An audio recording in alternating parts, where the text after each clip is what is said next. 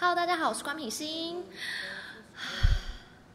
虽然是精神病，但没关系。这部剧目前播了六集下来，我觉得心情很复杂。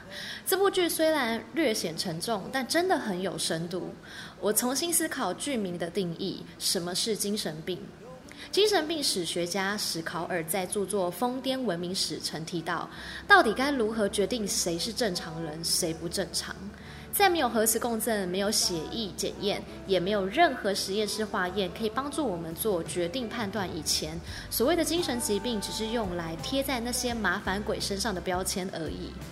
除了那些严重的精神病患，例如妄想、神志不清、忧郁、强迫症等，我们还会质疑那些跟大家有点不一样的人的精神状态。对于那些没那么明显的例子来说，又该如何判断他们是不是精神不正常呢？事实上，除了那些显而易见的精神疾病以及容易辨识的病态行为之外，在精神病患与正常人之间，还有非常广大的灰色地带，是有病还是只是怪异？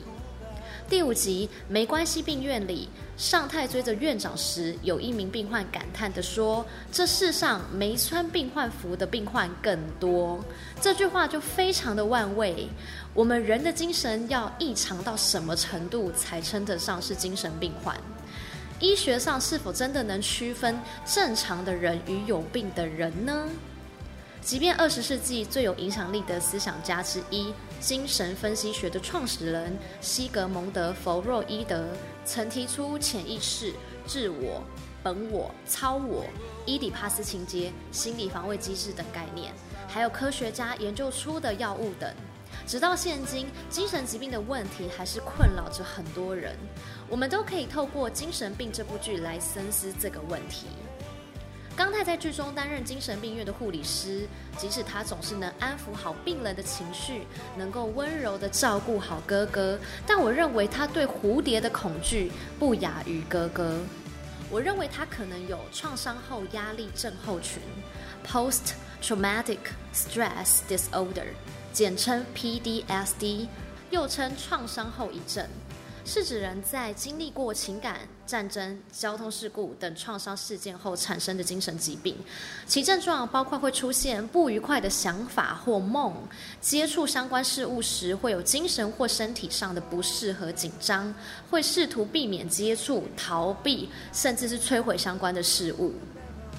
第四集结尾那本童书《丧尸小孩》说的正是刚太、文英和启道的故事。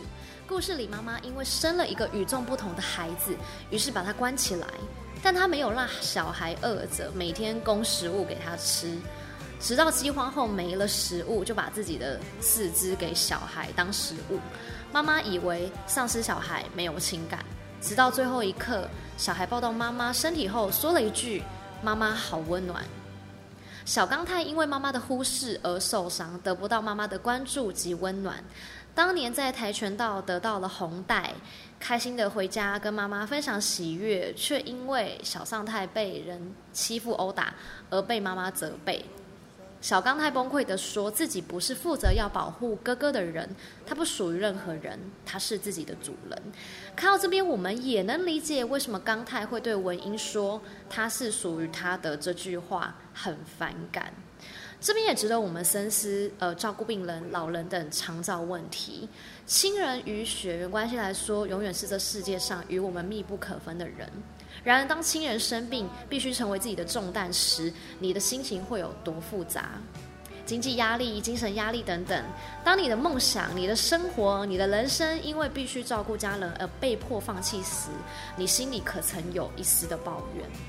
小刚他也曾经想过，如果哥哥死了多好。当社会上告诉我们道德观很重要时，谁来体谅内在也生病的正常人呢？上次影片我提到文英可能有双重人格的问题，但看完最新一集，我有不一样的想法。剧情设定文英有反社会人格，正式名称为反社会人格障碍 （Antisocial Personality Disorder），缩写 ASPD。根据美国精神疾病诊断准则手册第五版的定义，七项至少符合三项。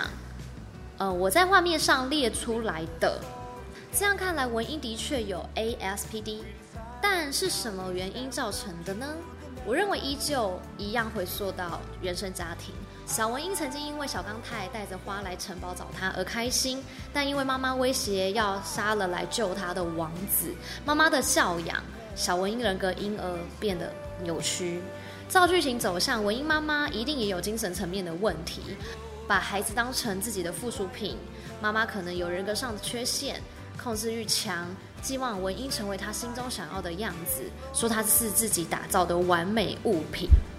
启道因为成长的跟家族小孩不一样，妈妈叫他安静的活着，爸爸想要把他关在精神病院，而启道在物质上是充裕的。然而这三位角色的家人都没有真正关心过他们想要的是什么。刚太妈要刚太照顾哥哥，从来没有关心过刚太心里怎么想。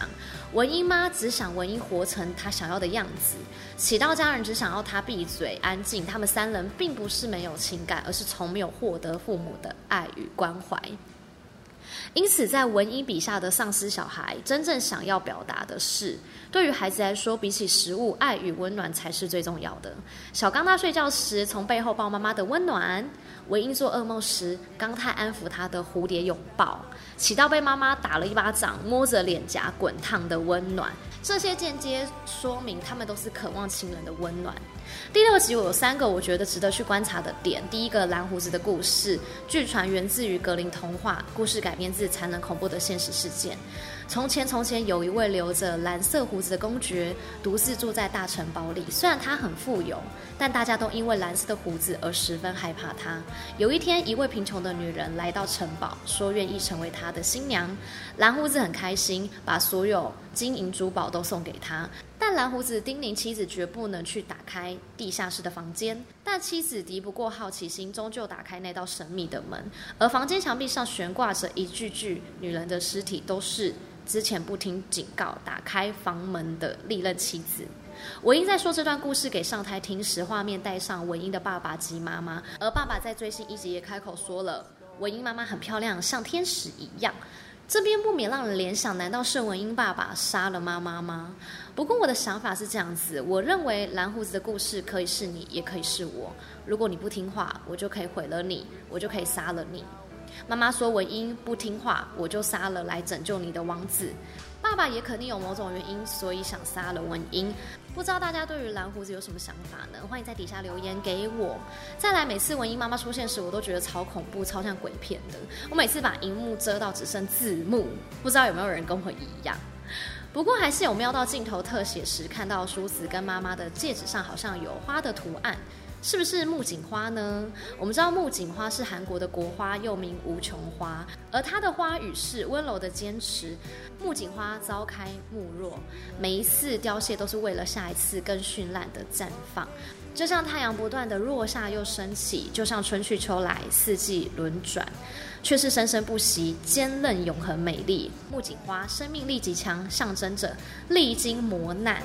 而始至弥坚的性格，也象征着红火，象征着念旧重情义。这边是不是意味着，虽然目前看来文英妈妈是个恐怖的存在，然而她背后有没有令人鼻酸的故事呢？最后的彩蛋是关于法国文学小说《钟楼怪人》的故事，主角是一位长相畸形驼背、名叫加西莫多的人，刚出生没多久就被丢弃在巴黎的路边，被一位年轻神父佛侯若所收养。他对加西莫多的教养严格又专制，总是用恩情来对他情绪勒索。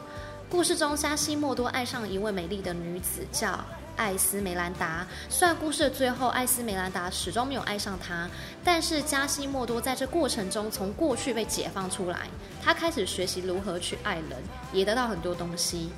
在艾斯梅兰达死后，加西莫多开始反抗义父的控制，开始有了自己的想法。这边可以解读，人可以为了美好事物，让人摆脱旧有的禁锢，为生活注入新的想法。在加西莫多这个角色刻画上，可以看到人类对丑陋事物或者怪异行为会加以排斥和歧视。作者雨果让主角具有心灵美丽和外表缺陷。